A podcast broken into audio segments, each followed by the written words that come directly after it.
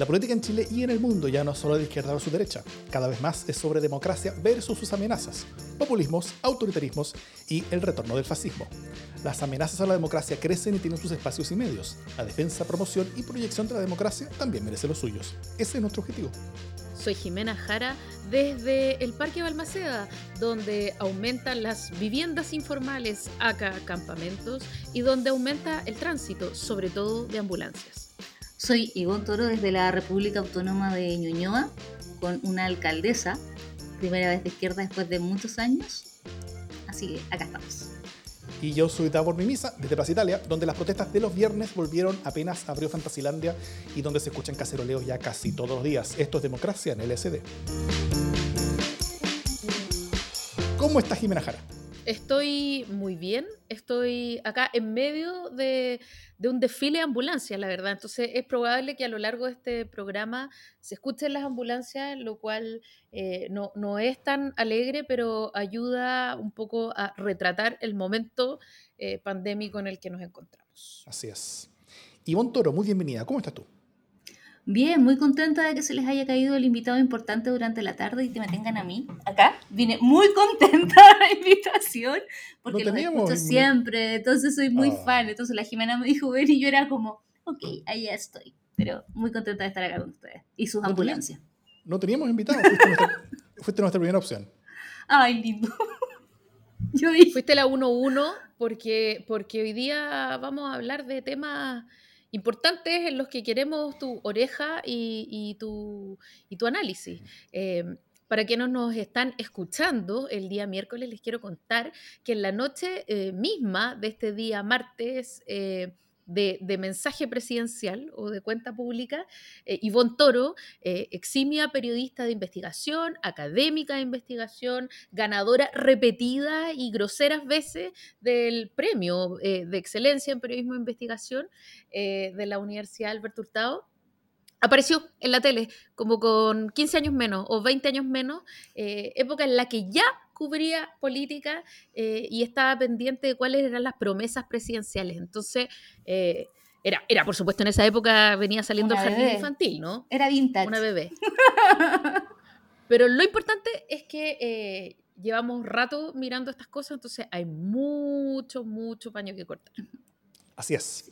Bueno, para partir, primero, tal vez un par de noticias sobre la casa de, nosotros. Eh, en los próximos días debiéramos sacar un nuevo capítulo de LCD sin censura. Estamos a inicio de mes, así que eso se viene. Que eso es el programa especial mensual que hacemos como agradecimiento a todas las personas que nos aportan para que podamos hacer más y mejores podcasts en nuestra cuenta de Revenue, que, que la pueden encontrar en las notas de este podcast y de todos los otros podcasts que nosotros hacemos.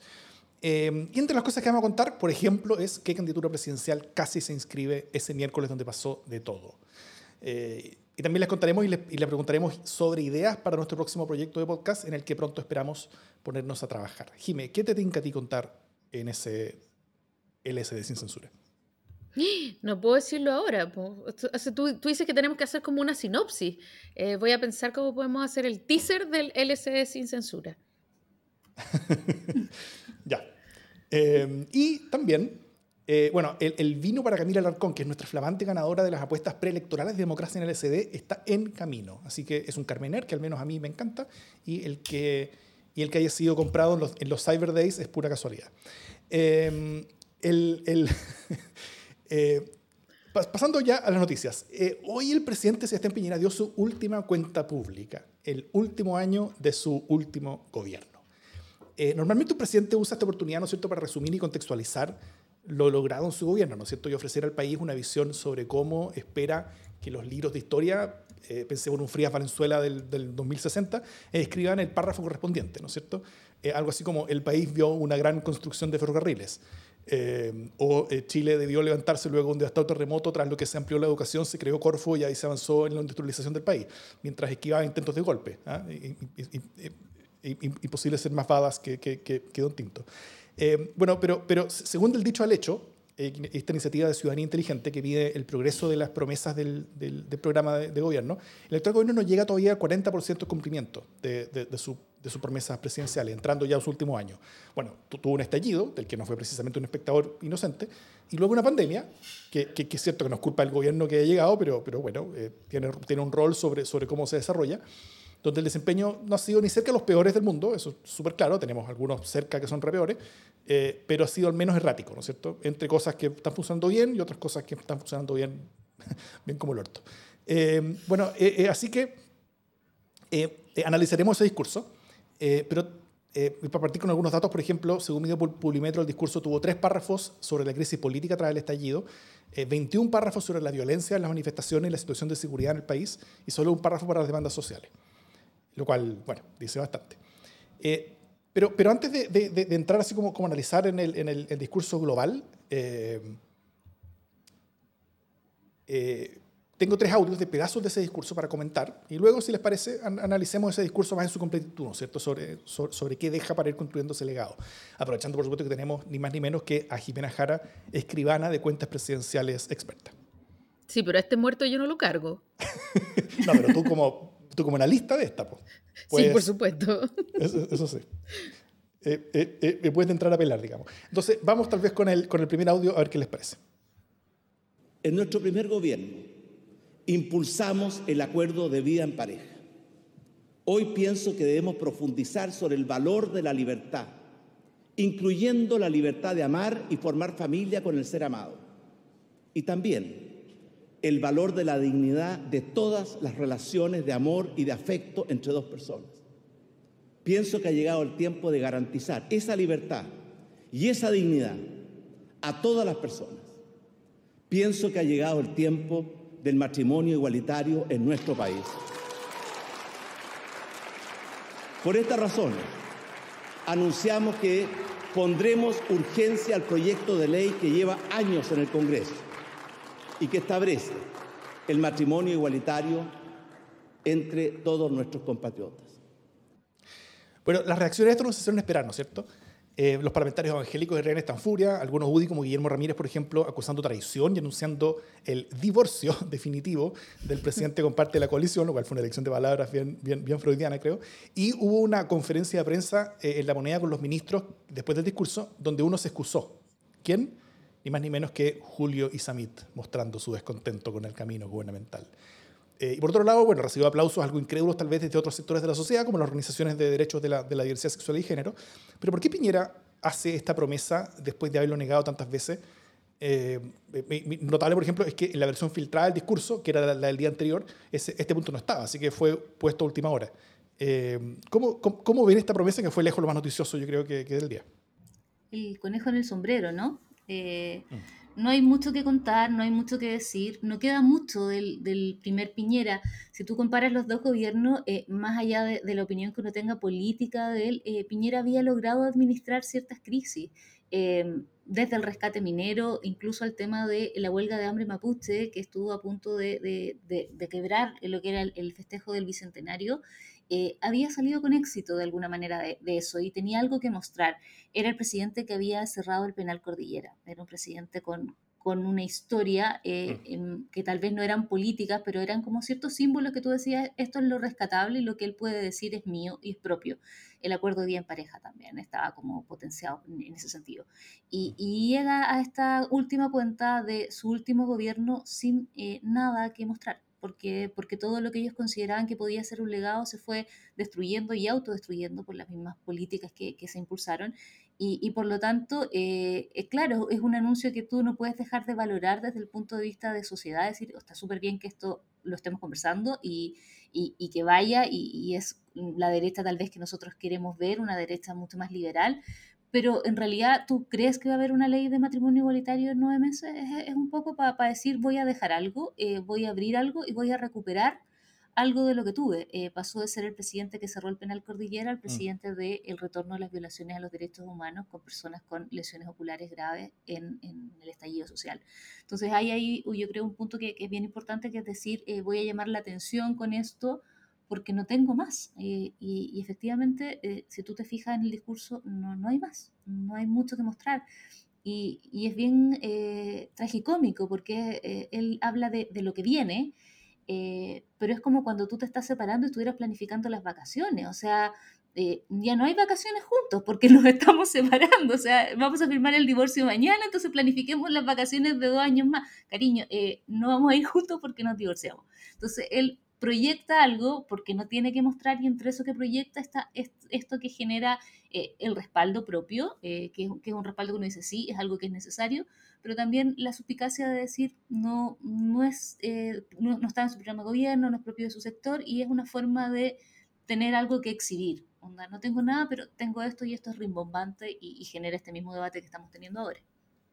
Sí, yo también creo que no tiene mucho sentido creerle, ¿no? Eh, o sea, en el sentido de que efectivamente es como un pase de magia, ¿no? O sea, lo que él intenta es que esto se vuelva a la conversación, que estemos hablando de matrimonio igualitario y no de la falta de agenda. O sea, una cuarta cuenta pública es normalmente la cuenta en la que él, eh, en la que él muestra resultados. Eh, en la que él cierra su narrativa. Él debería haber dicho, bueno, y en estos cuatro años hemos hecho tac, tac, tac, tac. Él no puede hacer eso, ¿no? Eh, y como no puede hacer eso, entonces el drama es que decimos, eh, porque ya no están en tiempo de prometer. O sea, e, esto es el tiempo del cierre y no están cerrando nada. de hecho, Chile se está abriendo. Entonces es muy jodido porque Chile está abriendo una plataforma en la que va como hacia otro proceso y él está bajando sin ningún, no, es parte. Eh, y de hecho ni siquiera trata mucho de subirse a ese carro, ¿no? Entonces, eh, era un discurso que fíjate que eh, narrativamente me parece menos penca que los otros tres discursos. O sea, aquí hay un intento de hacer una narrativa coherente. Ya vamos a ver si se logra o no se logra, pero, pero, pero hacen un intento de generar un marco, ¿no? un poco collage, pero menos pegoteado que los anteriores. Eh, y en ese contexto es que em, sacan este, este conejo, como dice Leibón, de la chistera y, entonces lo muestran. Y, e, y, es como, hablen de esto, hablen del, del pobre en la enade, hablen de, hablen de las piñericosas, hablen, de estas cosas porque yo no quiero que hablen del total fracaso de la política pública y de las promesas del gobierno, ¿no? O sea, y, y esto fue metido a última hora porque efectivamente iba a ser un ají en el trasero del sector, o sea, logró eh, eh, tirar una bomba de humo que permita que se levante una conversación, ¿no? Y que permite que eh, los sectores más progresistas digan, oye, pucha, qué importante, qué bueno, no sé qué, que recoge esta... Además, es un, él dice, el, el, proyecto que lleva años en el Congreso y como que el Congreso no lo ha movido y es un proyecto que presentó Michelle Bachelet, además en el último año de su gobierno, ¿no? Entonces, oh, todo, por supuesto, todo el mundo progresista, como no, eh, valora esto eh, o lo valora como lo único que se puede valorar y deja la embarrada en la derecha y con eso ya cambiamos de tema, ¿no? Entonces, mañana, grandes portadas sobre el matrimonio igualitario, ¿qué piensas tú? Foro sobre el matrimonio igualitario y re poco sobre, eh, sobre el... Todo lo demás. Que es todo, básicamente. Sí, pero, pero, pero ahí mismo también hay, hay, hay algo de inteligencia, ¿no es cierto? Porque porque efectivamente todos los temas, todas las agendas, todos los frentes del gobierno son todos desastrosos para el gobierno. Entonces, realmente cambiar la conversación, incluso en algo que sea como un conflicto interno dentro de la derecha, eh, yo creo que es una suma eh, con, con, respecto a todo eso. Y con, y, con todo, o sea, independiente de la, de la, oportunidad, del contexto, incluso de la, de, la, de, la, de, la, de la viabilidad misma de que esto efectivamente se convierta en ley en los, en los próximos meses, que igual también cargados con hartas cosas, eh, legislativamente hablando. Eh, el que un presidente de derecha cambie así de públicamente su postura y apoye el matrimonio igualitario, yo creo que es algo que corre cerco también de, lo posible en Chile. Eh, y, eso creo que es bueno, aunque sea como una, como una estrategia de última hora, como de supervivencia política, como de tomar agenda por, eh, un par de semanas. creo que aún así eso hace avanzar muchas cosas más allá que solamente en este tema. ¿ah? Porque si es que esto es posible, hay otras cosas que también ahora ya son conversables y otras cosas que también son verosímiles, viables, etcétera. Eh, así, que, así que al menos yo, yo me quedo contento con que haya pasado, pero también soy bien, bien, poco, eh, bien poco ingenuo con respecto a las razones de por qué pasó y al, y, que puede pasar ahora al respecto. Eso. Eh, vamos, si les parece, con un segundo audio. Vamos. Sobre otra cosa que dijo también el presidente en su discurso. El combate al coronavirus ha significado un desafío monumental para todos los países del mundo y también para Chile a veces no dimensionamos la magnitud de esta adversidad. Pero quiero recordarles a todos, mis compatriotas, el adversario a derrotar no es el gobierno, es el coronavirus. Y la causa a asumir no es la de enfrentarnos, sino que es la de unirnos para superar esta pandemia y recuperar nuestras vidas. Esto me, me, llamó la atención porque, porque es un llamado a la unidad, ¿no es cierto? Pero, pero mientras eh, es, un llamado a la unidad que se hace mientras toda la sociedad civil abandona un gobierno que parece no estar escuchando a nada ni a nadie. Entonces, eh, ¿sirve de algo? No sé si sirve, pero además es contradictorio, ¿no? Porque, porque en algún minuto eh, nadie dijo que el gobierno era el adversario, sino que fue el gobierno el que dijo que estábamos en guerra. Y se puso como adversario de, este ente imaginario que, acuérdense, que era internacional y, no sé qué. hay, hay, una frase armada que se repitió muchísimo. Eh, y claro, cambia el discurso y cambia el discurso también cuando le hace el guiño a las otras administraciones y dice, rescata, como diciendo, todos estos años no han sido en vano, que, que que fue un poco el discurso que se instaló en, la convención. Eh, pero, pero claro, trata de decir, no, somos el, adversario, un poco ayúdenos, pero no escuchamos a nadie, como tú dices, la, mesa social se quiebra por eso. Eh, mm. Entonces es un poco decir, eh, esta responsabilidad que es mía no es tan mía, es de todos nosotros, asúmanla conmigo, pero la conducción la tengo yo y no voy a prestarle oído a los expertos, que es lo que uno esperaría. Eh, porque lo que tú esperas de, un gobierno no es que tenga una fórmula mágica para enfrentar un tema que debe ser de verdad muy complejo. Y yo creo que de verdad han trabajado muchísimas horas, no, pongo en duda eso. Lo que sí pongo en duda es decir, ¿sabes qué? Ha sido como, como ha sido tradición en esta administración, tanto sudo que no has escuchado la voz de los demás, ¿cachai? La voz del resto y la voz de las voces autorizadas en este tema y has seguido tu, tu propia música. Y cuando tú ves que esa música no está funcionando, entonces dice, esto es asunto de todos. Pero las decisiones las está tomando el gobierno. Entonces el Ejecutivo al menos de eso tiene que hacerse cargo. De lo que ha escuchado y no ha escuchado y de las decisiones que, ha tomado al respecto de, cómo se conduce esta crisis. No de que existe el COVID en el mundo. No de que existe el COVID en Chile, pero sí de cómo ha manejado la crisis. Sí, yo, o sea, creo que, eh, y lo puse en Twitter, de hecho, como que si el, si el gobierno no es el adversario, entonces, que deje de portarse como el adversario, pues, ¿cachai? Porque no ha sido facilitador de ningún proceso en este camino, ¿cachai? Eh, todo ha salido a patada. Entonces, eh, de acuerdo, el gobierno no es un adversario, pero entonces que no se porte como el sordo que no escucha cuando convoca una mesa, mesa que se ha quebrado un montón de veces porque el gobierno no ha entregado información o porque no ha escuchado o porque ha decidido solo. Eh, a mí me parece súper emotivo que el ministro París se ponga, o sea, se, ponga emocional, ¿cachai? Eh, porque, porque tiene una prima, porque le pasa esto o aquello, eh, y, lo comprendo, es una situación súper límite, pero la verdad es que quizás la tarea le sería menos ingrata si fuera más compartida.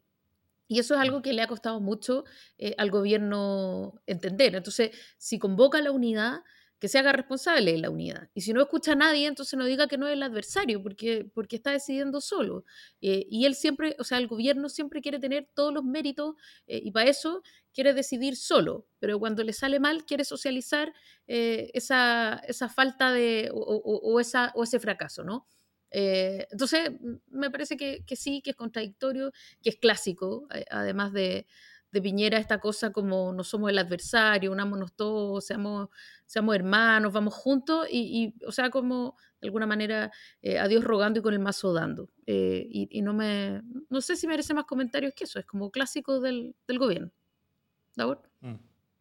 Sí, eh, coincido, creo que, creo que siempre desde desde el inicio de la, de, la pandemia ha, habido una, una, como pulsión a siempre eh, guardarse las cosas para sí mismos, cosa de esperar que los buenos resultados del gobierno, porque todos están muy confiados en que los resultados van a ser fantásticos, eh, terminen vindicándolos y terminen como, como, como, como devolviéndolos a la, a la gracia popular.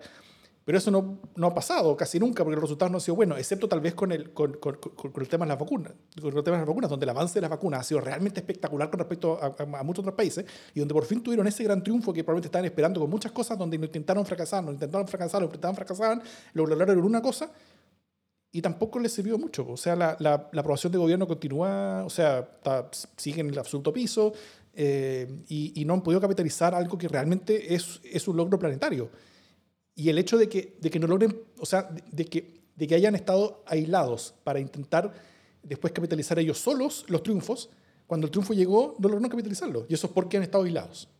Eh, y bueno, eso muestra un poquito que, que, que, la idea no fue buena. Eh, o, o, o, puede ser mejorable, como, como alguien hablar sobre un Mercedes-Benz. Eh, vamos con el tercer audio, si la Vamos. Sin duda, nos hemos equivocado. Muchas personas sienten rabia y frustración porque no siempre recibieron las ayudas que necesitaban en el momento oportuno. A ellos les pedimos perdón. Pero nos hemos desvelado y hemos hecho todo lo que ha estado a nuestro alcance para buscar y encontrar soluciones justas, responsables a la inmensa cantidad de problemas y dificultades que han debido enfrentar las familias chilenas. Bueno, no es primera vez que Piñera pide perdón, ¿no es cierto? Creo que en el discurso del año pasado también hubo algo similar, eh, pero sigue siendo de las frases más exigidas en los discursos y también de las que más desilusión causa después que efectivamente lo dice. Eh, ¿cómo, cómo, cómo, ven ustedes estas, estas como, como, pedidas de, de, de, perdón, como que casi en serio, casi no tanto? Perdón por lo que tú sientes, pero yo lo he hecho súper bien. Esa es la sensación que me da. Perdón por haberte hecho sentir mal, pero la verdad es que yo he hecho mi mejor esfuerzo. Lamento que lo hayas sentido así, ingrato. he tratado de complacerte y no, no, puedo complacerte porque eres incomplacible. Yo trato de ser responsable y buena y tú, dele, si me sube la exigencia, me sube la exigencia. Pero ya, pero perdóname. Perdóname por eso, por tu culpa. Sí, y yo también, o sea, estoy súper de acuerdo con Libun y además que creo que, que, hay una cuestión que es como, este, este pedir perdón a la pasada, ¿no? Como decir, oye, ¿sabéis qué? Em, perdón si es que me equivoqué, pero lo hice con buena intención. ¿ah? Igual que como hablábamos de Mañalich, cuando Mañalich se fue, es como, oye, pero no ha dormido, lo ha pasado súper mal, está súper triste. Mira, a mí la vida privada de Mañanich, o sea, qué pena tan grande, qué pena con usted, como dicen los colombianos, pero, pero es la pega, ¿cachai? O sea, es que más vale que tenga buenas intenciones el presidente, que si no tiene buenas intenciones, la concha, pero, pero no basta con las buenas intenciones, ¿no? Entonces, como, bueno, sí, sí sé que llegamos tarde con las ayudas eh, y es verdad que hemos cometido errores, pero, pero, eh, lo hemos hecho súper bien y ahora lo estamos haciendo y ahora vamos a poner más plata, entonces ya dejen de criticarme, ¿no? Eh, eso, como y me sacaron de contexto. Mm. Sí, siempre me, me, me, causa curiosidad que, que, parte de las cosas que se decía sobre Mañalich en su momento era que, oye, pero él hace tres meses que no ve a su señora porque está como, están como aislados, porque, porque, porque para, para, no ponerlo en riesgo, ¿cachai? Pero, pero eso se, se, decía como argumento sobre lo bien que lo hacía. Loco, son cosas distintas. O sea, tú puedes estar haciendo un gigantesco sacrificio para hacer pura weá. Eh, y, y, y, en términos humanos está bien eh, eh, acoger a sacrificio. En términos humanos está bien el, el, el, el, no pegarle en el piso al ministro París porque, porque, porque como que agradece que una prima como que lo pesca, ¿cachai? Sino que... pero, pero, pero, una, pero, algo distinto es la evaluación del trabajo y la, y la evaluación del, del, desempeño. Trabajo sobre el cual dependen muchas vidas, o sea, cientos de vidas, miles de vidas chilenas están en las manos de ese trabajo. En las manos que ese trabajo sea, sea, sea efectivo, no solamente que sea forzado. Eh, si, si, es forzado y no es efectivo, personas mueren, ¿cachai? Eh, y si es efectivo y es poco esforzado, menos personas van a morir. Entonces, eh, creo, claro, que, que, que es importante mantener eso importante. O sea, por favor, hablemos del sacrificio de la subsecretaria Daza. ¿Cachai? O sea, estamos hablando de sacrificio, lleva un montón de tiempo sacrificar, pero no es el tema, pues, ¿cachai? Entonces, una vez más, es el gobierno de las buenas intenciones. Buenas intenciones 24-7. Además cambias el foco, porque finalmente es como yo sí trabajo, y yo creo que no está en duda que trabajen. A mí no me parece... Eh, eh, siempre yo escucho y de verdad creo, dicen el presidente, es el primero que llega a la moneda y es el último en irse y, ¿cachai? No siempre... Entre medio come pizza. sí, y no siempre el que está más en la oficina es el que más trabaja o el que mejor trabaja o el que tiene todas las soluciones. O sea, el que esté muchas horas ahí no implica que lo está haciendo bien. Eh, entonces tal vez implica que no sabe delegar, que, que, ha sido una tradición y que es él el que ve comuna por comuna cuál sale y cuál entra en cuarentena, como decía París. Y no sé si eso es lo ideal que esté haciendo un presidente, cuando tenéis que tener una visión más macro. Claro, eh, aunque, aunque yo sí diría que que, eso es parte de un relato correcto, en el sentido de, de, decir que la persona trabaja mucho, está bien, y eso suma, como que suma, eh, eh, como que suma a, lo, a, los atributos, ¿no es cierto?, que, que, que alimentan las cosas fundamentales, que son otras, eh, sobre, que, son, sobre los logros, sobre el delivery, sobre esas esa, esa cosas que son, tan, relevantes para, la construcción de la imagen de Sebastián Piñera. Pero el problema es que, es, que si esta parte del relato no está acompañada por resultados, sirve de poco. Incluso puede ir para el otro lado. Porque, porque, porque se está sacando la cresta, esforzándose mucho, trabajando mucho, pero para hacer las cosas que no queremos. Entonces, eh, eh, eh puede terminar haciendo más daño, eh, puede terminar haciendo más daño que bien. No sé si se acuerdan de otros pedazos de discurso que ya eran interesantes antes de pasar a un rato más general, por ejemplo, de la Fiscalía de Derechos Humanos o de, o, de otros de los, de, los, anuncios que se dijeron hoy día. Yo no sé si anuncios, pero a mí me pasó que, que este rollo, lo, decía en nuestro chat en vivo, eh, la, Trini, la Trini Poblete, que siempre nos acompaña, pone en el chat en vivo que, que la, mucha rabia que le daba el, el, haber escuchado a Piñera llenándose la boca con los derechos humanos, ¿no? Eh, y yo creo que también es súper vergonzoso porque nadie se lo compra, nadie se lo cree. Eh, y además, eh, todo lo que dijo de derechos humanos era como la previa para poder hablar de lo que verdaderamente le importa, que es frenar eh, la, oleada, o ya no me acuerdo cuál es la fórmula como esta, pero es como la oleada de violencia irracional eh, que se ha tomado Chile, básicamente. Entonces, eh, siempre que habla de los derechos humanos, lo hace como para poner un parche antes de decir y queremos rentar a los violentistas y etcétera, ¿no? Y condenar a la violencia, caiga quien caiga. Entonces, es siempre una excusa para hablar de otra cosa. De nuevo, un pase mágico. Sí, sí, voy a hablar de las demandas, voy a hablar del estallido, sí, voy a hablar de la justicia, pero sobre todo quiero hablarles de la violencia.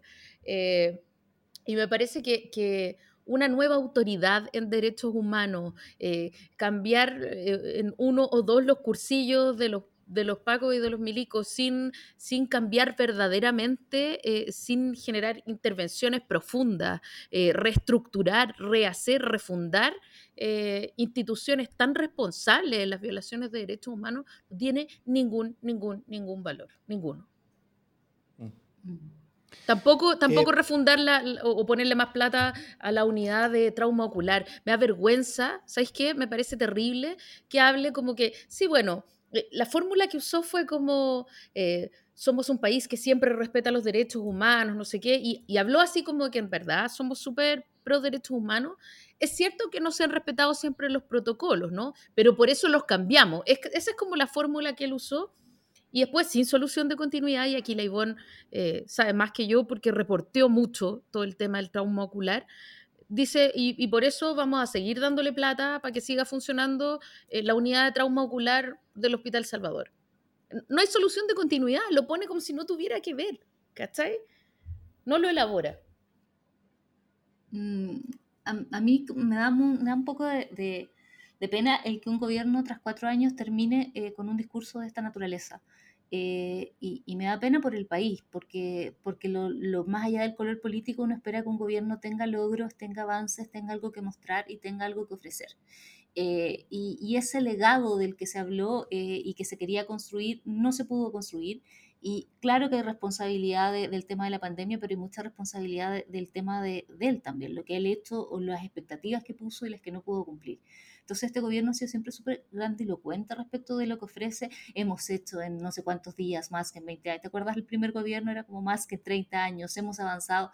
Y, finalmente cuando llegas a lo, concreto, tú tienes un Piñera 1 que sí tenía algo que mostrar y un Piñera 2 que eh, no tiene nada que exhibir, que se centra en decir, en lanzar esto de vamos a hablar del matrimonio igualitario para no hacerse cargo de un montón de temas. Y, y en el tema de los derechos humanos, yo creo que, que el, el, problema no es que no, no, hable de los derechos humanos, sino la profundidad con la, con la que se trata. O sea, el, el, tema de los traumas oculares no es algo baladí, no son, no son personas que tú decís, oye, ya iban a ir y van a hacerse una atención y va a estar todo bien, es algo de por vida. Y es algo de por vida donde hay responsabilidad del Estado. Eh, los protocolos de carabineros dependían del Estado eh, y la responsabilidad de la represión en, el estallido social dependía del Estado y dependía de su gobierno. Eh, entonces, no darle ese peso y, ese simbolismo a, mí me parece como una falta de respeto. Mm. Em, ya sumando, restando todas las cosas de este discurso y asumiendo que este es el último discurso de, de, de Piñera, me gustaría escuchar a la Jime como como persona que estuvo sentada en la silla de, de, de, de quien, quien es como el, o sea, no necesariamente el, el escritor de todo, pero sí el, el, el, coordinador de los contenidos y el, y y que hace las últimas versiones. del discurso. ¿Cómo lo hizo Jacinto esta vez, eh, Jimé? Mira, yo creo que mejor que las otras veces, o sea, es menos pegoteo. hubo un esfuerzo de hacer una interpretación, una, por lo menos de dirigirle un mensaje al país, ¿no? Si, mm. si uno lo mira bien, hay bien poco de cuenta pública. Esto ya pasó el año pasado y se entendía porque era muy excepcional esa cuenta en torno al coronavirus. Entonces, eh, ya nos advirtieron que esa cuenta pública iba a ser poco cuenta pública y iba a tener mucho de pandemia. Eh, y de hecho fue una cuenta pública sumamente aburrida porque básicamente se dedicó a recopilar todas las cosas que ya había dicho en los meses anteriores, ¿no? Poquitos anuncios. Eh, y esta vez repitieron la fórmula. Eh, y, repitieron la fórmula no por la excepcionalidad del coronavirus, porque desgraciadamente es la nueva normalidad como le gusta al gobierno, eh, y por lo tanto tenían harto tiempo para poder haber hecho una cuestión un poquito más cuenta, sino porque no tienen cuentas que dar. Y, entonces lo que logran es que tratan de hacer un frame para esto, ¿no? y es un frame, o sea, un marco bien ambivalente, ¿no?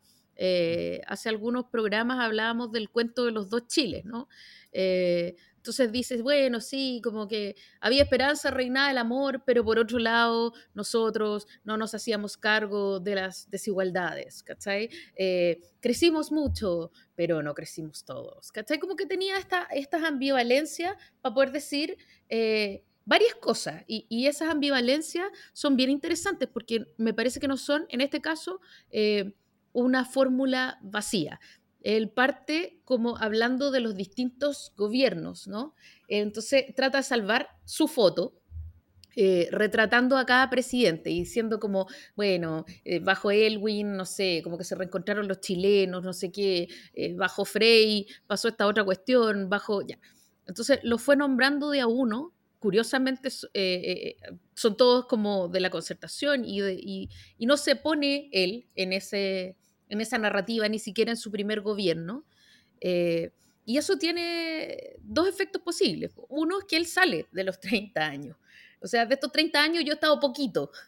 Entonces, hablemos de estas cosas que hicieron estos otros presidentes que son buenas eh, y que son insuficientes. Y bueno, también lo que yo hice es bueno y es insuficiente, un poco como bien, eh, bien auto, autocomplaciente. y por otro lado, eh, logra enjuiciar eh, a, los otros, ¿no? Como eh, todos los presidentes que trata de demostrar que todos los presidentes y presidentas quieren lo mejor para Chile, aunque no lo hagan, ¿no? Y entonces él, él también. él también, como dice al final, puede haber cometido errores, pero en el fondo él tiene el alma puesta en Chile. Y él quiere que Dios bendiga a Chile y quiere ser la bendición de Chile, ¿no? Como eh, entonces, no es una fórmula baladí. Bueno, a pesar de eso, eh, que, es más narrativo o, es más eh, fuertemente narrativo que otro discurso, es una mala cuenta pública porque ha sido un mal gobierno, no tenía cómo hacer una buena cuenta pública, pero tampoco, tampoco logra posicionarse en el momento histórico. Porque justamente tú tenéis que la primera y la cuarta cuenta de un gobierno de cuatro años son las más importantes. La primera despliega la promesa. Y en la, en la última, el tipo dice qué pasó con esa promesa. Y él podría haber aprovechado de decir, bueno, mira, pasaron cosas excepcionales, estoy inventando, ¿ah? no, no, soy Jacinto, pero pasaron cosas excepcionales que hicieron que Chile no siguiera el, como el orden natural de las cosas. Y qué bueno, porque hoy día está emergiendo estas cosas, podría haber subido al carro la victoria, que es el campeón de hacerlo.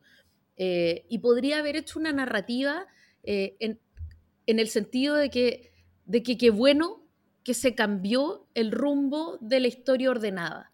¿cachai? Y que en el fondo cuando miremos este momento es un momento en el que surgen muchas cosas, que, que parece caótico, pero que él tiene orgullo de haber, estoy inventando, facilitado eh, y logrado que se, mantuviera la democracia eh, durante este momento. Por ejemplo, él podría inventar, porque por supuesto es un invento, que su legado es haber cuidado a toda costa la democracia y haber permitido que un proceso tan complejo como el surgimiento de una nueva constitución eh, fuera eh, lo que ocurría durante su gobierno. Podría haberse atribuido eso como se ha atribuido tantas cosas, como quiere atribuirse, por ejemplo, el, matrimonio eh, igualitario.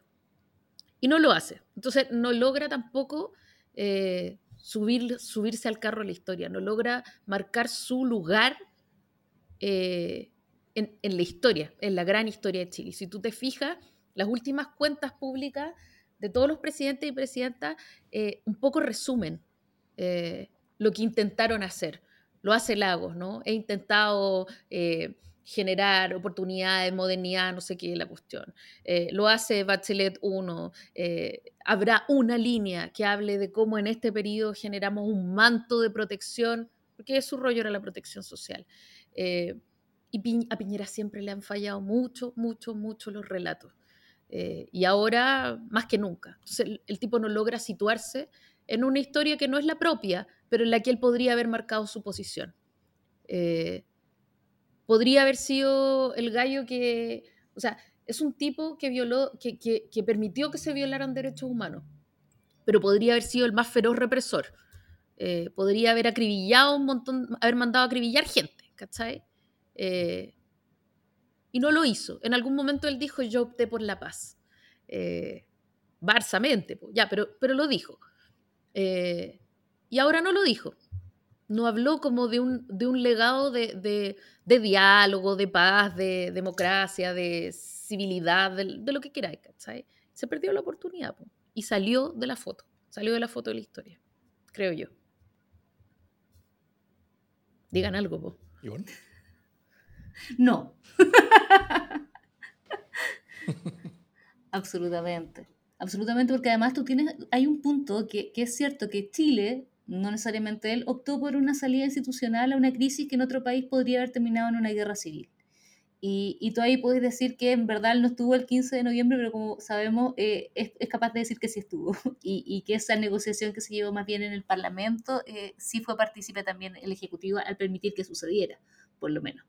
Em, y efectivamente no, no, hay, no hay ese contenido, ni ese trasfondo, ni, ni esa visión como de, de, de qué rol juego yo acá qué rol jugó mi gobierno. Mm. Mm. Sí, yo, bueno, tomando, tomando todo eso, toda esta, esta, falta de relato que ha sido desde siempre, ¿no es cierto? Desde, desde, antes que asumiera Piñera, como que, como que él era, era una gran discusión, antes de que asumiera Piñera uno, era una gran discusión sobre la falta de relato de la derecha, sobre, sobre cómo, cómo, cómo eso era una, una parte muy coja de todos ellos. Eh, algo, algo más lateral, sin ir al centro, como lo dijo Jimé, creo que ella lo dijo todo muy bien, eh, pero, pero más lateral a eso, creo que también a mí me llama la atención cómo esta falta de relato central y falta de conexión como con el nervio central de, cómo la historia está avanzando en Chile hoy día hace que todas las cosas que este gobierno sí ha hecho, que no son centrales, que no son importantes, pero sí, o sea, a ver, los ministerios están funcionando, los servicios públicos están funcionando, hay un montón de gente trabajando y haciendo cosas, hay muchas iniciativas que se están creando, pero, pero yo me, me he metido en ellas, por ejemplo, o sea, como, me, como en conversaciones que tengo con, con, con, gente por ahí, como que me cuentan todas las cosas que están haciendo. Y hay cosas que se están haciendo, hay programas, que hay con, nuevas, iniciativas que, que, tienen como una cobertura, como una caluga en tal diario, en, en, en, una parte después no pasa mucho más, pero, pero tienen presupuesto, hay gente trabajando, hay, hay, hay, hay hay avances haciéndose, ¿no es cierto? Eh, Sebastián Piñera ni en su primer gobierno, y claramente en su segundo tampoco, no ha sido un presidente eh, de, grandes, grandes, transformaciones, de grandes reformas. No hay grandes reformas ni en Piñera 1 ni, menos aún en Piñera 2. Pero, pero sí hay cosas pequeñas que, que, van cambiando la vida de las personas, ¿no es cierto? Sí hay en, en, Piñera 1 hubo, no sé, pues la... la, la eh, Postnatal de seis meses. La portabilidad... Postnatal de ¿Ah? seis meses, eso. Claro o la, o la, o la portabilidad para los celulares, ¿cachai? Cosas que, que, que, que, no son transformadoras de la vida, pero sí van avanzando en la dirección correcta porque, y, y, y muchas veces hay, hay, muchas de esas cosas. Y, y, en este gobierno, si bien por supuesto entre estallido y entre, y entre, y, entre pandemia, eh, era esperable que el resultado iba a ser mucho menor, por ejemplo, que en un Piñera 1, incluso con gente parecía, pero, eh, pero ahora ha, ha sido todo mucho más invisible.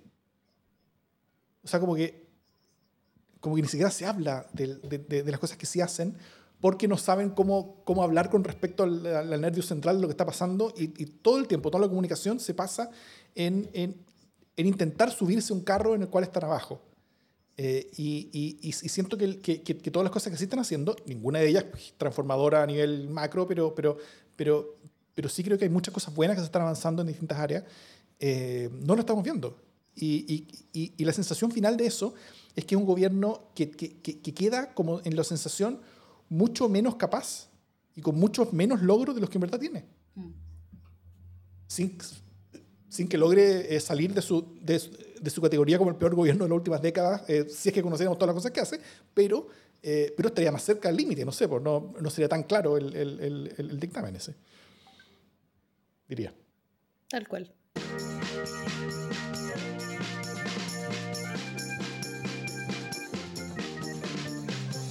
Oye, eh, bueno, yo, o sea, este, este segundo tema que en realidad es como una coda del primer tema, porque tiene mucho que ver eh, y tiene que ver justamente cómo, eh, cómo ha sido la gestión de Piñera en distintos ámbitos, ¿no?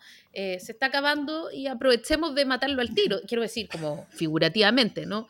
ya que se está despidiendo, despidámoslo.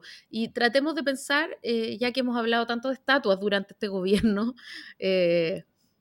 sobre, sobre qué base va a estar asentada la estatua de Piñera, eh, o, qué va a decir la estatua de Piñera, o, qué le van a escribir eh, a la estatua de Piñera. Por, supuesto, un ejercicio figurativo, pero eh, un poco cómo lo vamos a recordar, cómo se posiciona, ¿no? cómo ha querido retratarse él y cómo va a ser retratado. Y, a la luz de esas cosas, cómo, cómo está manejando, por ejemplo, la pandemia, cómo ha manejado la pandemia y cómo insiste en triunfar en la pandemia también a través de cosas que no son sus éxitos, ¿no?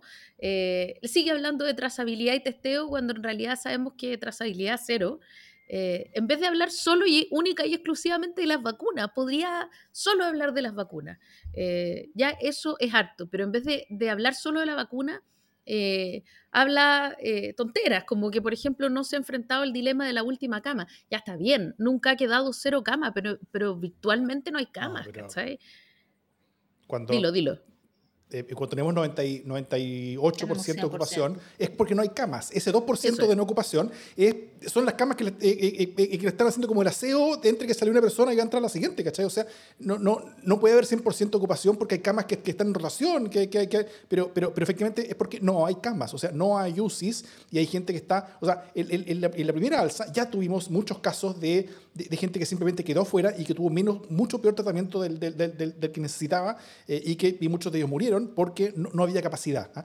Eh, eh, pero fueron así, pero, pero, pero, pero como, como, como gatos así, agarrados del concepto y, no dejaron soltar. Eh, cuando alguien decía que, que, el sistema había colapsado, no, es que no colapsó. Siempre hubo 2% de disponibilidad. Eso es chiva. ¿ah? O sea, como que. y, yo creo que ahora estamos aún peor que, que en esa ocasión. y con menos ventiladores, de hecho, que de, los que pensábamos que teníamos. Y, y con la gente más cansada, además los trabajadores de la salud ya reventados. con la gente más cansada. Eh, y con la población ya reventada, ya, ya todos agotados y, y, y con, con, menos fuerza también para seguir las directrices de quédate en casa porque es como quédate en casa para siempre y te vas a morir igual. Eh, y, o sale un poco y, te puedes contagiar y puedes contagiar a todo el mundo. Entonces, eh, hay un agotamiento muy fuerte con el tema de la pandemia y, y lo que tú mencionas y respecto del porcentaje de cama, yo creo que es mucho mejor y, y es mucho más eficiente que te digan la verdad. O sea, eh, estamos al borde de un colapso, estamos en un colapso como ha pasado en todo el mundo porque no somos distintos de todo el mundo, que es lo que hemos dicho desde el inicio. Nosotros estamos mejor que Italia, nosotros estamos mejor que no sé qué, como si fuera una competencia de estar mejor con alguien. Eh, y, eso de estar mejor con alguien genera además una confianza que es irreal. No estamos mejor que nadie. Eh, estamos enfrentando una pandemia y es una situación que no estábamos acostumbrados, que no tenemos las herramientas y, no tenemos las herramientas no porque seamos los peores, sino porque eh, no hay una competencia acá por quién es el mejor y quién es el peor. Estamos en una situación crítica. Y la transmisión de ese mensaje no ha existido como tal, siempre se ha tratado de dar un mensaje de estamos triunfando. Eh, triunfando además en, en, un tema de muerte, o sea, es como un triunfo bien macabro, ¿no? Estamos triunfando porque en Argentina se está enfermando y muriendo más gente. No, no sé qué triunfo es ese. Em, pero de asumir lo, grave que es, lo difícil que es manejarlo, eh, porque sí, yo creo que es súper difícil manejarlo, eh, pero el discurso triunfalista a, a, mí me choca mucho. Eso es, esencialmente, eso de no decir, eh, de que te traten de mentir, que te digan, no, si está todo bien, cuando tú sabes que no está todo bien. Es como, veo que no está todo bien, sé que no está todo bien, ¿para qué seguimos diciendo esto? ¿Cuál es el sentido? Claro, que te muestran la, la las mejoras en, gráficos eh, eh, que son lineales, mientras te, muestran los, las, como, como, empeoramiento en gráficos que son logarítmicos, ¿no es cierto? Cuando, donde, donde, puedes ver mucho menos. Y en todo, esto, esto con, los ventiladores también, creo que es, muy decidor por, por, por, varias cosas. No tanto porque, porque hayan habido ventiladores que estaban malos. Eso está bien. Estábamos desesperados y se necesitaban cosas desesperadas. Pero, pero y si y si, si, fue una inversión muy, muy, poco eficiente, muy poco eficiente y efectiva y que además hubo que hacerla por, por, por, cosas oscuras, eh, a, través de intermediarios que eran, que eran, que, eran medio mafiosos, recibiendo producto que estaba malo, eh, y, que al final un, pequeño porcentaje de los, eh, de los ventiladores finalmente funcionaron, pero bueno, plata había de, gente que podía darla y, y, algunos ventiladores al menos funcionaron. Eso, eso, eso, se sumó.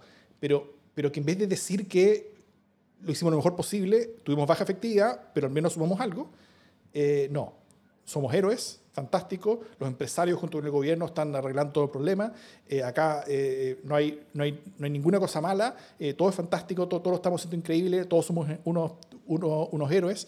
Yo, esto, esto lo tuve el otro día, pero, pero, creo que queda llena la cultura zorrona, en, donde es, esa de creerse mejor por confundir privilegio con, por mérito, por confundir éxito con falta de competencia y confundir conocimiento con ignorancia y falta de calle. esa esa cultura que, donde, personas eh, son educadas desde el principio diciéndoles que siempre tienen la razón y que, y que, y que, y que son perfectas, maravillosas y, siempre, y, que siempre son mejores que los demás, simplemente por donde nacieron, eh, creo que es muy dañina socialmente para Chile. Y, lamentablemente veo que hubo mucho de eso en el manejo de una pandemia en Chile. Eh, y por eso el, el, tratamiento y funcionamiento contra la pandemia fue mucho peor de lo que pudo haber sido. Fue un tema cultural, yo creo estábamos pésimos, o sea, la, situación cuando, cuando se empieza a traer el, tema de los ventiladores por parte de la, de la CPC, el Estado no podía comprar el efectivo porque, porque no existían las herramientas para hacerlo, em, y ellos eh, asumen eh, eh, esa tarea, y en esa tarea la asumen con el respaldo técnico del MinSal, o sea, el MinSal ahí tiene una responsabilidad, porque cuando estaban comprando, entonces yo creo que, que la explicación que salió a dar una de las personas que asesoraba, que dice, compramos lo que pudimos, lo que había, y fin, esa era la explicación que había que dar desde el inicio. Como, como decíamos en el campo a caballo regalado no se le miran los dientes, pero no me engañe a decir que es un pura sangre. Eso, eso es como lo que uno pide. O sea, ya, es un caballo viejo, no va a andar, va a durar tres días, lo voy a querer igual, pero no me digáis que es un caballo de carrera porque no lo es. Entonces, esa, esa disociación de la realidad eh, yo creo que es lo que le ha pegado más fuerte y lo que ha penalizado más al, al Ejecutivo. Eh, de, tratar siempre de decirnos estamos tan bien, tan perfectos, y no, sabemos que no, y todos saben que no, y todos te están diciendo que no, y uno ve que no, ¿cachai? Entonces, ¿por qué me tratas de pintar eh, otro mundo? ¿Por qué me tratas de poner el fondo atrás con los libritos de, de Amazon? claro, todos estamos viendo ese caballo, todos estamos viendo ese caballo y no somos huevones, ¿ah? porque, porque me tratas como huevón. Oye, no le echemos la culpa a los caballos. Lo único que quiero, los caballos no tienen nada que ver. Eh, Ivonne, ¿cómo, es que finalmente se llega a saber que, todos estos ventiladores están embodegados? Yo necesito saber eh, el reportaje de la tercera. ¿No? Eh, sí, eh, sí ¿sabes qué? Yo estaba revisando lo que pasa desde el inicio y cuando se empiezan a traer estos ventiladores, cuando nosotros, eh, el último reportaje que, que, yo hice antes de, de, mi privatización a la empresa privada minera eh, en CIPER, era sobre este tema. Eh, y era respecto de cómo estaban trayendo los ventiladores Sutil y la CPC. Y, y, en ese sentido, ¿cachai? Lo que ellos decían es que ellos estaban comprando en el mercado negro, que le estaban comprando corruptos, que entregaban maletas con billetes, ¿cachai? Y que compraban lo que había, como podía. Entonces, cuando, no sé si ustedes alguna vez, porque ustedes son muy buenos ciudadanos, han comprado en el mercado negro. Eh, o han comprado algo en la calle, pero uno cuando compra algo en la calle, un juguetito en la calle, uno como que sabe que después no va a poder pedir la garantía, ¿cachai? Así como, señor, usted me dijo que esta pila duraba tanto y en realidad no dura tanto porque se llama Dumacel y no Duracel, ¿cachai? Pero uno sabe, como que se asume que eso es así. Eh, entonces lo dicen de esa manera y le dicen, ¿sabes qué? Estamos comprando en esta circunstancia, estamos eh, eh, llenando esto, lo estamos llevando a la embajada que está funcionando como bodega, estamos haciendo unos tránsitos de noche para que no nos roben, donde no le avisamos a nadie, salimos a oscura, con gente que nos está diciendo, muéstrame cuál es el dinero, porque si no, bla, bla, bla, ¿cachai? Donde quiero ver los billetes. Ahora, sí, de verdad, una situación como muy mafiosa y efectivamente tú puedes decir, ok, con toda esa mafia, ¿qué garantías tenías de que te llega el, prospecto de... No, no, te llega nada finalmente. Eh, y empiezan a existir críticas respecto de los especialistas respecto de para qué servían o no. O sea, que, eran útiles, pero que no eran lo que nos estaban diciendo que eran, que no eran de última generación, que no iban a, solucionar todo el problema. Y finalmente, eh, esta es una muy buena investigación de, la tercera que logra eh, dar cuenta de que eh, cuando empiezan a entrar en funcionamiento se dan cuenta de que no tienen baterías, algunos no tienen pantalla y, y finalmente, ¿cachai? No funcionan o no son lo suficientemente seguros. Y, y acá es donde viene el segundo punto, porque porque tú puedes decir no son lo suficientemente seguro y, puedes reconocerlo y decir sí, y es por las circunstancias que tuvimos que comprar y salimos a comprar porque el Estado no podía hacerlo. Y tratamos de hacer lo mejor posible y esto fue. No fue todo lo óptimo, pero es lo que pudimos nosotros hacer con nuestro mejor esfuerzo por este país, en una, en una colaboración público-privada, etcétera. Pero en vez de eso salen a decir, no, lo que pasa es que los funcionarios eh, de salud del servicio público no lo saben usar. Los de las clínicas sí podrían usarlo. Es como, ¿por qué? ¿Por qué no admitir el error? ¿Por qué no admitir que la circunstancia era esa y, que la situación eh, nos llevó a, tener eh, más de 500 ventiladores que no funcionan? Y que vamos a ver qué hacemos con ello y vamos a ver también, porque no hubo, no hubo beneficio tributario, pero algunas empresas sí lo pudieron pasar por gasto, qué pasa con eso y cuál es la responsabilidad del Estado en esto. Em, y eso yo lo encuentro que, que nuevamente tenemos un problema no, no, tanto de los hechos, que los hechos, eh, si te estaban robando los ventiladores eh, en todos los países y los estaban confiscando y, se compró de esa manera, era un poco predecible, sino con, con el discurso. ¿Por, ¿Por, qué no me dices que esta es nuestra situación? ¿Por qué me estás vendiendo otra historia? ¿Para qué me estás mintiendo, básicamente? Porque estabas mintiendo desde el principio, pues, ¿no? Eh, porque básicamente son parte de la mentira del, gobierno, que el gobierno dice que están preparados desde siempre eh, y finalmente les pide a la mala el presidente a sus amigos que salgan a comprarle los ventiladores que él prometió que había comprado y que no compró, ¿cachai? Es como cuando uno tiene los invitados ahí y le dicen, oye, pero se te había olvidado que veníamos. No, pues si tengo todo preparado. Y le pasáis la plata a alguien que vive en la casa, así como, mamá, por favor, cómprate unas cracklet, ¿cachai? Es como eso, eh, pero mil veces peor, evidentemente. Entonces salieron estos gallos a comprar lo que pudieron, volvieron con un montón de chatarra, básicamente, como muchos, eh, y, nunca en todo ese rato pudieron decir, ¿sabéis que en realidad no te estaba esperando? O sea, en realidad no estábamos preparados. Entonces solucionaba diciendo, mira, en realidad creíamos que estábamos preparados, pero, pero nos fallaron los cálculos. Eh, no, nadie está preparado. nadie está preparado, loco. Porque es, es o sea, eh, lo, lo, más terrible es que, es que, son mentiras innecesarias, porque, porque la verdad es comprensible en una situación extraordinaria. Es, es, es tan auto, autosaboteadora la mentira cuando, cuando la verdad es comprensible, loco. Y además que, que, si te dicen la verdad, por último, uno dice, ay, pobres tipos, estaban, super, o sea, estaban sometidos a una situación terrible y tuvieron que ir y fueron igual y, y les vendieron esto y lo sabemos todos desde el inicio y ya, ok. Eh, y algunos funcionaron y algunos aliviaron el sistema, entonces estuvo bien. Eh, pero después cuando ya eh, pasa el tiempo y te das cuenta de, que, cuéntalo tú, sale a decirlo, sale a decir, mira, ¿sabéis qué? En realidad lo que tenemos de ventiladores no es lo que le habíamos prometido por esto y por esto, y estos que llegaron después de hacerles una inspección pudimos salvar tantos. Y vamos a ver qué hacemos con el resto y vamos a ver qué hacer para que esto no nos vuelva a pasar otra vez. Y para estar preparados, eh, porque no la estábamos, porque porque esto se nos vino encima como se le vino encima a todo el mundo y porque, eh, a diferencia de lo que decían al inicio cuando China nos iba a regalar los mejores ventiladores del mundo, ¿sabes qué? Parece que China no, no éramos la prioridad del, gobierno chino, no éramos el socio comercial ni el socio estratégico más importante o descubrimiento. Eh, había otras prioridades en China que no era Chile. Eh, y entonces, como no éramos los mejores amigos de China, entonces no, no nos fue mal con eso y tuvimos que ir a comprar lo que nos vendían.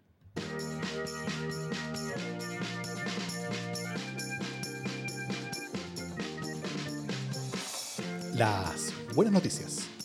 ¿Qué buenas noticias tienen Ivonne y Jimena? Jimena, ¿tú tienes una buena noticia?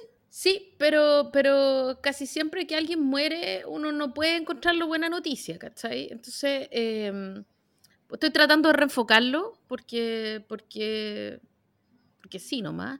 Eh, pero, quiero decir que eh, yo no, expreso mis condolencias, eh, a diferencia de la candidata de, mi partido, porque condolencia significa que finalmente uno tiene algo que ver con eh, el dolor y uno empatiza con el dolor de gente que está sufriendo, cosa que no me ocurre. pero sí tiene que ver con la, la, buena noticia, siento, tiene que ver con que en todos los sentidos posibles está pasando una generación muy vinculada eh, a violaciones a los derechos humanos terribles, eh, a malas prácticas políticas, eh, al amor a la dictadura y, a, la, a, la, mala herencia y a la mala comprensión de que la lealtad al, al régimen de Pinochet es, es una lealtad política. Eh, y yo creo que esa generación que se extingue, y se extingue también en Jovino Novoa, así como se, se, extinguió también con Sergio Nofre Jarpa, está bien que pase. Eh, y yo supongo que no está bien alegrarse con la muerte de nadie, me hago responsable de mis dichos, eh, pero, pero me alegra que por lo menos ese tipo de mirada política eh, termine, porque son rostros que fueron largamente venerados, que representaron mucho, que simbolizan mucho, que hoy día están siendo largamente llorados y que no tienen cabida en un Chile con diversidad y con respeto a los derechos humanos y a la, y a la diversidad. Eso. Perfecto. Em, yo creo que mi buena noticia es que eh, hoy día eh, cuando salí había cola porque nos transformamos en Chilezuela. No, eh, había cola porque había gente esperando para vacunarse. creo que tiene que ver con el pase de movilidad. y como soy muy optimista, siempre he creído que el paso de movilidad es una mentira y que es para precisamente que se produzcan conas y todos nos vacunemos, no para que salgamos. Eh, entonces, el ver a mucha cantidad de personas en la fila para vacunarse, gente que eh, tú la mirabas y incluso con mascarilla ya notaba que, que, en realidad ya le había pasado la edad cuando tenía que hacerlo, eh, y, y, que tal vez esté motivado por el pase de, de movilidad es algo, es algo bueno para el país, que se esté toda esa población vacunando. Así que yo creo que esa es una buena noticia. Bueno, mi, buena noticia también tiene que ver, eh, o, una de las que yo pensé también tiene que ver con, con, con Jovino Novoa, pero es distinto a lo que dijo la Jime. Yo voy a tocar eh, un, eh, una cosa particular en, en, el tema de Jovino Novoa. Está, está pasando un camión acá afuera. no sé si nos escuchan. y lo que. Y, y, yo creo que lo destacable en, en el caso de Jovino Novoa, que, que, cuya muerte fue anunciada hoy día, por supuesto, fue un gran protagonista de, de la. De, de, la política chilena en dictadura y en la, y en la transición después. Eh, una persona muy oscura en, muchas cosas, pero fue una persona que fue condenada por la justicia. Y creo que eso es, es, es eso ese hecho empezó a cambiar las cosas en muchos sentidos. ¿ah? Fue, fue complicado porque, porque él fue condenado porque fue como de los casos que más rápido avanzó y poco después de su caso eh, vinieron muchos otros casos donde, donde, el tema se, se, se, se, cerró a nivel político y, y, y, y, como que la sociedad quedó con, con, con, con, ganas de mucha más condena, pero al menos pasó Jovino, ¿no es cierto?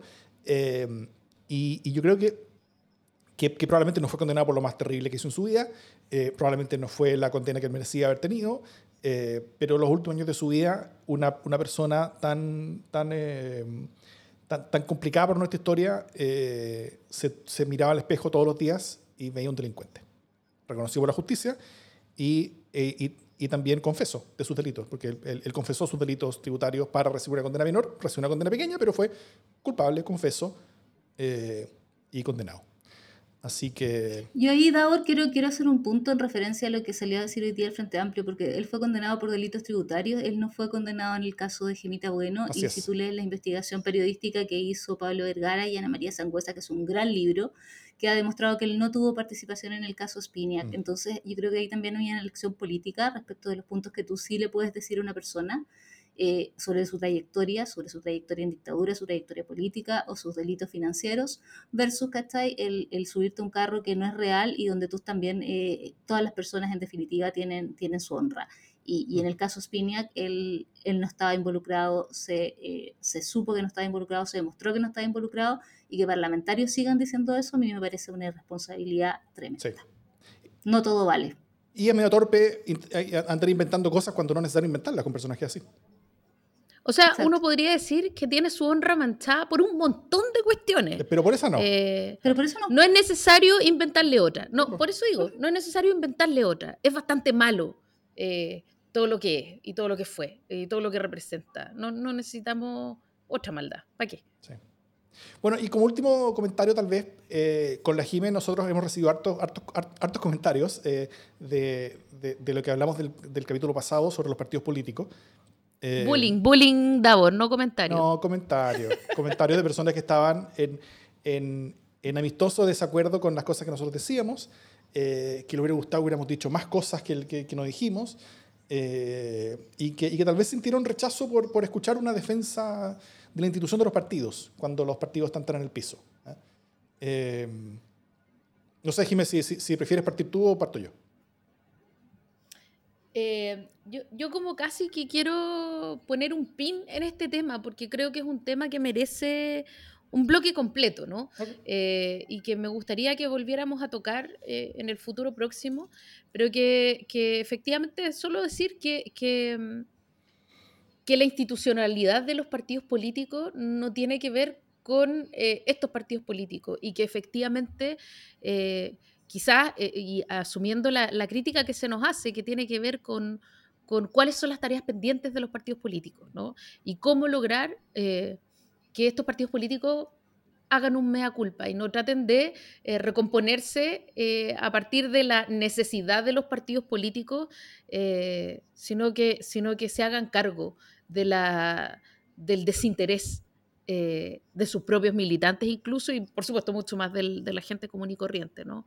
Eh, y, a mí me parece que eso da para un, un tapiz entero. Mm. ¿Puedo meter la cuchara ahí un segundo? Adelante, dale. Eh, he estado leyendo en, un libro que se llama Cómo perder un país de, de Mel Curán, donde habla precisamente de los partidos políticos y la relevancia que tienen y de cómo los populismos se van apoderando de, los países cuando llegan personas y dicen nosotros somos el pueblo real, nosotros no somos un partido, somos un movimiento. La democracia requiere partidos políticos, requiere partidos políticos sanos, eh, requiere buenos partidos políticos. Y tú puedes criticar los, partidos políticos actuales, pero eh, imaginar un sistema donde eh, el pueblo verdadero habla, en general no es el pueblo verdadero que habla, es la gente que está cerca del populismo, que está tratando de representar sus propios intereses bajo ese nombre. Entonces, rescatar ahí el valor de los partidos a mí me parece fundamental. Mm. Sí, no, en, la misma línea. Eh, pero primero yo, yo sí quiero entender la rabia, ¿no es cierto? Quiero, quiero entender la rabia, eh, la entiendo, la acepto y, y, sabemos, yo creo que es importante funcionar desde esa rabia. O sea, hay rabia y, y hay, que, y hay que funcionar eh, entendiendo que ella es, es, es, válida, real y tiene una razón de ser. O sea, no es, no es una rabia injusta o injustificada. Eh, y, también lo segundo es que parte de las críticas, eh, por ejemplo, el que los partidos tienen mucha corrupción, que falta transparencia, que hay problemas que hay financiamiento, que hay escasa democracia interna, buena parte de eso fue tratado en las reformas del 2015, creo que fueron aprobadas finalmente, eh, que, o de 2017, que, que se terminó eh, que, que, se, terminó de la, reforma eh, de tanto el sistema electoral como la reforma de los partidos, como el financiamiento público. O sea, cambió mucho la política estos últimos años. Y, y, yo, yo, yo, siento que, no todo, pero un porcentaje no menor de las críticas y, los despotriques en contra de los partidos son de cosas que ya se reformaron, o sea, eh, cosas que ya cambiamos. Hay otras cosas que no, donde faltan muchas cosas. Hay falta conexión con las personas, falta conexión con el territorio, pero al menos yo creo mucho en el poder de la competencia. Y, y, en eso creo que por ser liberal me voy a poder explicar, creo que con mucha más facilidad, eh, en, el, en, el, sentido de, veo con buenos ojos la llegada de nuevas fuerzas que ojalá se organicen como, que se organicen como partidos para que puedan competir contra los más viejos, ganarles y reemplazarlos. O sea, en, en, la competencia hay una cosa muy buena y muy potente, donde, donde, ser partidos que están funcionando mal y que tienen, y que tienen menor conexión con el, con, con, el territorio, entonces ahí hay una oportunidad para que otras personas puedan montar sus partidos, puedan eh, competirles y puedan reemplazarlos. Y las condiciones con, las, actuales leyes, con financiamiento público, con, con, eh, eh, em, con transparencia y con, con, transparencia activa bastante fuerte, con, con, democracia interna, con muchas de las vías a través de las cuales esa vieja corrupción se hacía, que ya están cerradas y que hay mucho menos, de hecho hay mucha menos plata en política, eso pueden haber a los partidos y, y, y, ven que los partidos ya no tienen recepcionistas, ya, ya ya no tienen secretaria, ya no tienen eh, muchas de las, de, las, cosas que antes tenían porque hay mucha menos plata en la política. Bueno, eh, eh, con todo eso es mucho más fácil competir que antes. O sea, se puede entrar, se puede competir, se puede reemplazar y se puede cambiar la política de esa manera. Creo que esa es la mejor manera de hacerlo para tener no solo mejores partidos políticos, sino también partidos políticos mucho más fuertes. Y por eso también creo que la, que, que, la idea, tal como era, tal como ya lo he hablado muchas veces en ese programa de la semana pasada, de, de, de las listas independientes, creo que eh, eh, para el Congreso, creo que va en, el, en, la dirección muy, muy contraria a donde deberíamos avanzar. Deberíamos estar fortaleciendo los partidos mientras facilitamos la competencia para que partidos nuevos puedan reemplazar a los viejos. Dicho eso, entonces, esto es democracia en el SD.